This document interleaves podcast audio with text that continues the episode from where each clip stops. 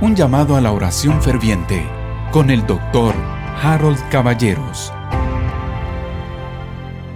Muy buenos días queridos hermanos, bienvenidos al llamado a la oración ferviente.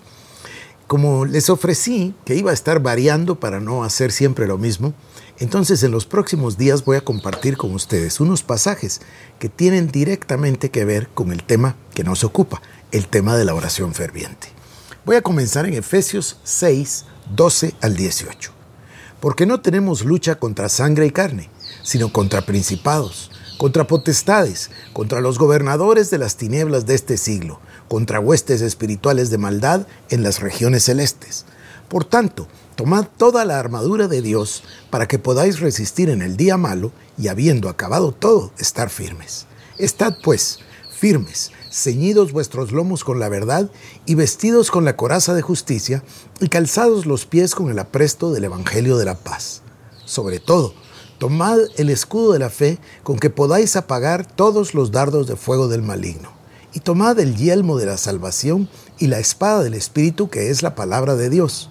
Y ahora escuche, querido hermano, orando en todo tiempo con toda oración y súplica en el Espíritu y velando en ello con toda perseverancia y súplica por todos los santos. Es evidente que este pasaje nos explica que nuestra batalla no es contra personas, nuestra batalla es contra seres espirituales, principados, potestades, gobernadores de las tinieblas de este siglo, huestes espirituales de maldad en las regiones celestes. Luego nos da el consejo, tomemos la armadura de Dios para poder resistir en el día malo. Cuando nosotros nos vemos atacados, cuando nos vemos agobiados por las acusaciones del maligno, bueno, es el momento de tomar la armadura para resistir en el día malo y habiendo acabado todo, estar firmes. Ceñidos los lomos con la verdad, vestido con la coraza de justicia, calzados los pies con el apresto del Evangelio de la paz, el escudo de la fe para poder apagar los dardos de fuego del maligno y el yelmo de la salvación y la espada del Espíritu que es la palabra de Dios.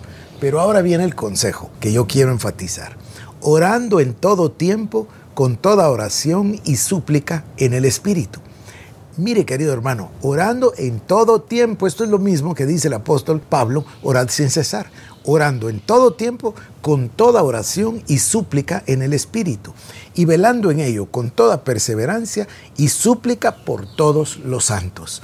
Esto es lo que se llama usar el privilegio inmenso que Cristo nos concedió de entrar confiadamente al trono de la gracia. Queridos hermanos, ahora oremos.